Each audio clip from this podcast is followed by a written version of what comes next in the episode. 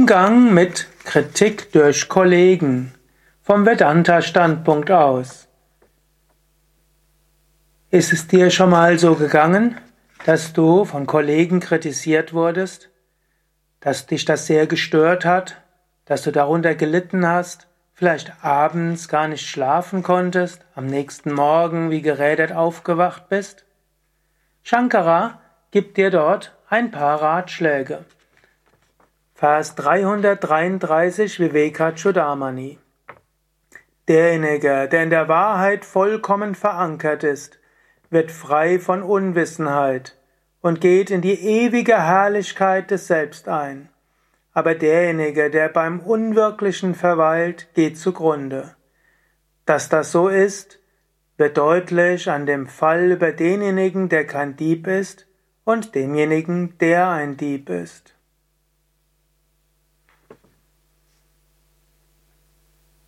Was hat das jetzt zu tun mit deinen Kollegen?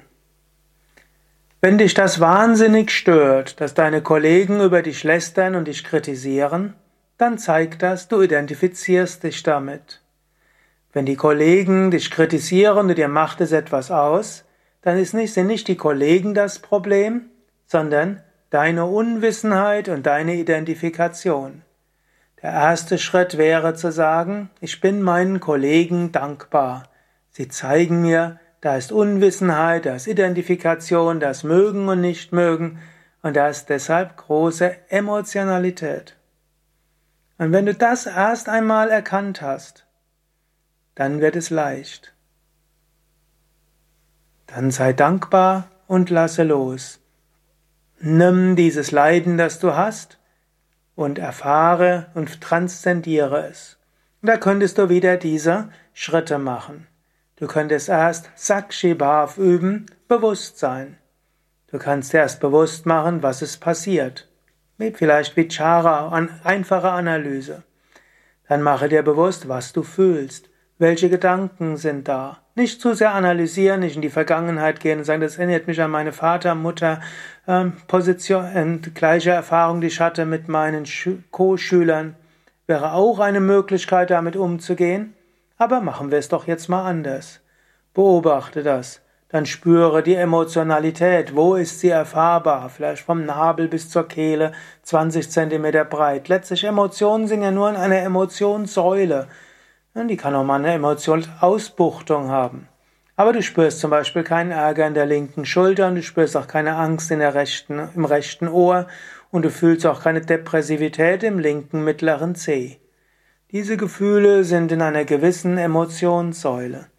Nimm es wahr und dann sage Neti Neti. Ich bin nicht das Wahrnehmbare, ich bin das Unendliche und das Ewige. Und dann geh einen Moment lang in den Wahrnehmenden hinein und da ist sofort Satchitananda. Und du kannst auch, wenn du an die Kollegen denkst, tiefer gehen. Auf einer oberflächlichen Ebene haben die Kollegen einen Körper. Auf einer anderen Ebene haben sie eine Psyche. Und vielleicht hat sich eine bestimmte Fähigkeit des Menschen in ihnen irgendwie festgesetzt, über andere zu lästern und ausgerechnet du bist dort zum Opfer gefallen. Menschen lieben es irgendwo, über andere zu lästern und das hilft der Verbindung. Du könntest auch sagen, ja, mein Körper, meine Psyche und mein Handeln sind irgendwo Diener geworden, dass andere über mich lästern können, so dass sie ein Gemeinschaftsgefühl haben können. Ich gehe jetzt tiefer und habe auch das Gemeinschaftsgefühl, denn ich weiß, auch in meinen lästernden Kollegen ist das unsterbliche Selbst der Atman.